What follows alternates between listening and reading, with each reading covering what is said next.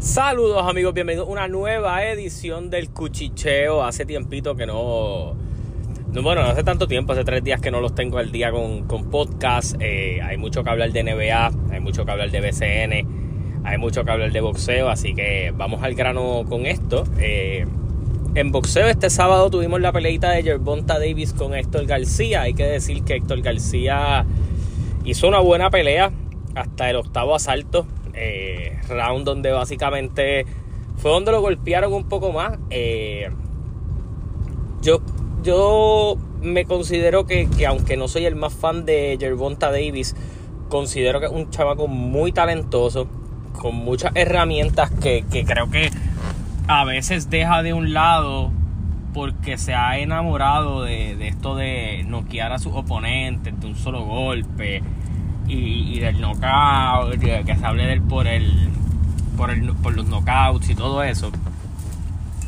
En cambio, eh, se le hace complicado. O sea, si el, si el boxeador viene sin, sin temerle a esa pegada y lo boxea bien, le causa problemas. Y eso fue lo que pasó con Héctor García en, los primeros tramos de la pelea. En los primeros tres asaltos, García básicamente ejerció presión, lo vio bien, lo distanció. Y, y Yerbonta no pudo caer en ritmo. Los otros pues ya eran unos asaltos un poco más incómodos, donde Yerbonta pudo lucir un poco mejor. Pero mucha gente antes de ese octavo asalto tenía la pelea eh, tres asaltos, eh, cuatro asaltos a tres a favor de, de Héctor García.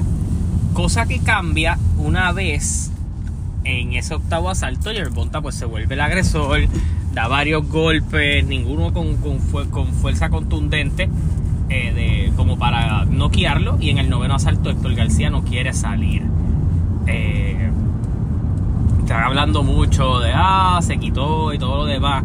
Y no negativa, o sea, no negativamente, al contrario, apoyándolo, pero yo creo que una cosa no es como las otras. Hay, hay peleas de boxeo en donde el boxeador eh, pues tú dices, coño, mano, le, lo están castigando mucho, se quitó.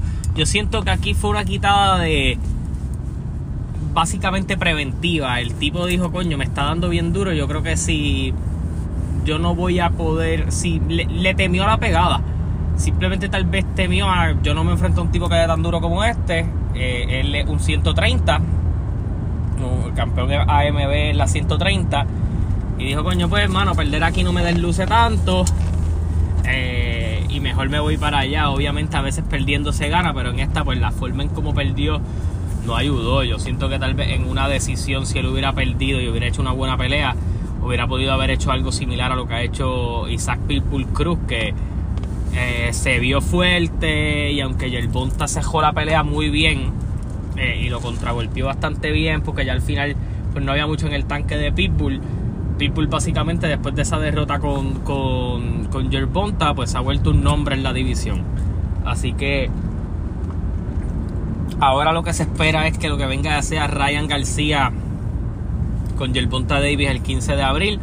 Vamos a ver cómo se da eso. Bueno, vamos a movernos a hablar de BCN.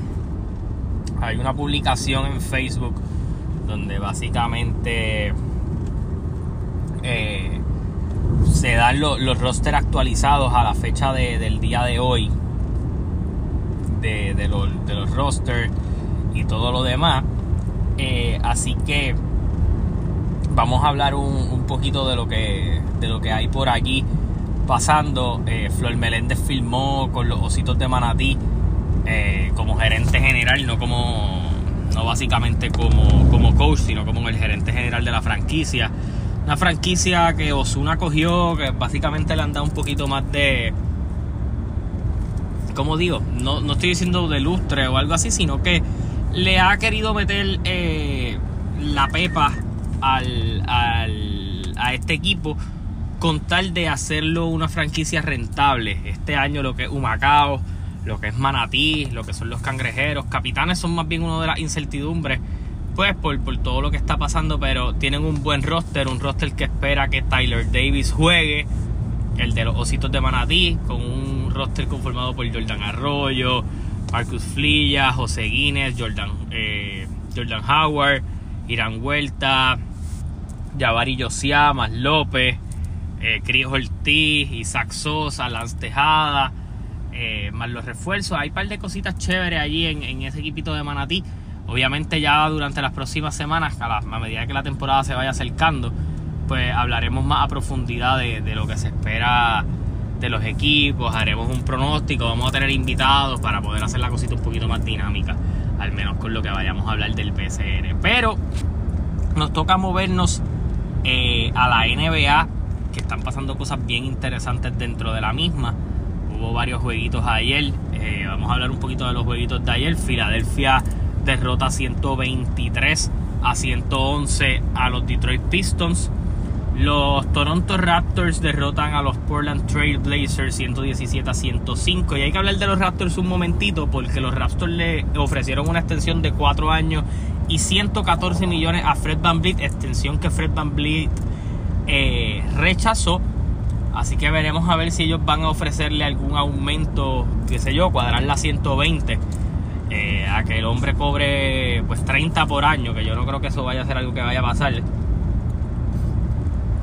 yo él hubiera cogido la extensión. Fred Van no ha tenido el mejor año tirando en Toronto. Este año yo creo, yo creo que debió haber cogido esa chiringa volando allí. Y, y bregando con esa. Eso pienso yo. Pero obviamente pues él parece que quiere apostar a la agencia libre.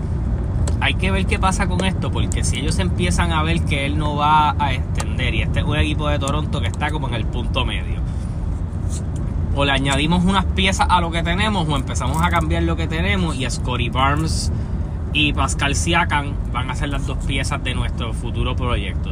eso, e, ellos están como en ese interín del 50-50 donde tienen 17 victorias, 23 derrotas. El año pasado también apretaron así para, para tratar de cuadrar a playoff.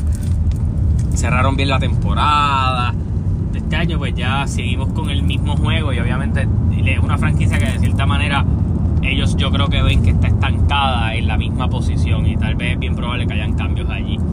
Eh, los Pacers derrotan 116 a 111 a los Hornets. Los Brooklyn Nets derrotan por el mínimo al Miami Heat con un Kevin Durant que básicamente va a estar fuera. Bueno, lo van a reevaluar en dos semanas, pero se espera que se pierda alrededor de 4 a 5 semanas al menos específicamente son dos semanas garantizado.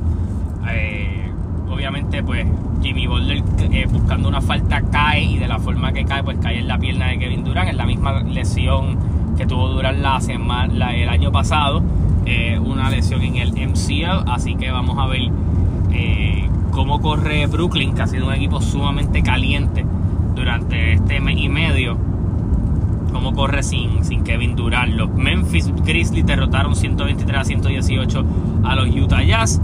Los Timberwolves derrotan 104 a 96 a los Rockets. Eh, los Oklahoma City Thunders derrotan 120 a 109 a los Dallas Mavericks.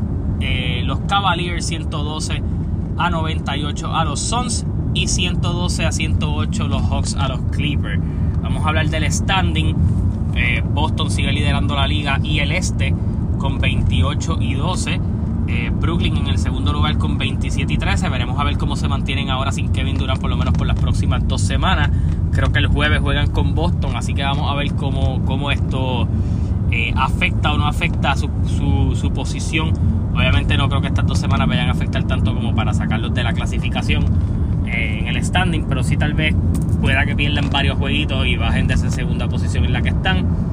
Milwaukee en la tercera posición con 25 y 14, los Cleveland Cavaliers con 25 15 eh, en la cuarta posición, en la quinta posición Filadelfia 24 y 15, en la sexta posición 23 y 18 Indiana, séptima posición 22 y 18 eh, los Knicks, Miami Heat con 21 y 20 en la octava, Chicago que ha ido mejorando últimamente lleva racha de victorias, 19 eh, victorias, 21 derrotas en la posición número 9. Atlanta también ha venido de, mejorar bastante. Eh, entonces 18 a 21 en, la posición número 10. Eh, y el resto del standing lo componen en el siguiente orden: Washington, Toronto, Orlando, Charlotte y Detroit. Por el lado de básicamente el oeste, aquí es donde han habido cambios porque todo el mundo está pegado. Los Clippers están en una racha de derrotas. Eh, los Lakers pues han subido bastante con las victorias recientes que han tenido. Eh, así que en este aspecto Denver está número uno empatado con Memphis. Los Pelicans están en la tercera posición con 24 y 16. Dallas 23 y 18. 20 y 18 Sacramento en la quinta. En la sexta, que aquí es donde empezamos a hablar, está Golden State Warriors pero con 20 y 20. En la séptima, 21 y 21 los Clippers. 20 y 21 Phoenix en la octava. 20 y 21 en la novena Minnesota. Portland con 19 y 20. Los Lakers con 19 y 21. Utah con 20 y 23 en la 12. Y en la 13 con 18 y 22 Oklahoma. ¿Qué quiero decir con todo esto? Que a partir de la sexta posición hasta la 12 victorias de un equipo y derrotas del otro van a cambiar el standing. Por ejemplo, si los Lakers ganan esta noche ante Denver, subirían su récord a 20 y 21, los cuales los pondría empatados con Filadelfia y con Minnesota en la posición número 10. Pero ¿qué pasa con eso? Que, que Phoenix tiene un calendario bien duro y puede seguir bajando. Los Clippers vienen en descenso también, así que eh, esto va a ser bien interesante. Se espera que Anthony Davis regrese esta semana, así que vamos a ver qué sucede. Eh, el oeste está es tierra de nadie a partir de la quinta posición para abajo. Así que nada, los invito a que estén pendientes a mi podcast. Hasta la próxima, se cuidan. Nos vemos. Gracias por el apoyo.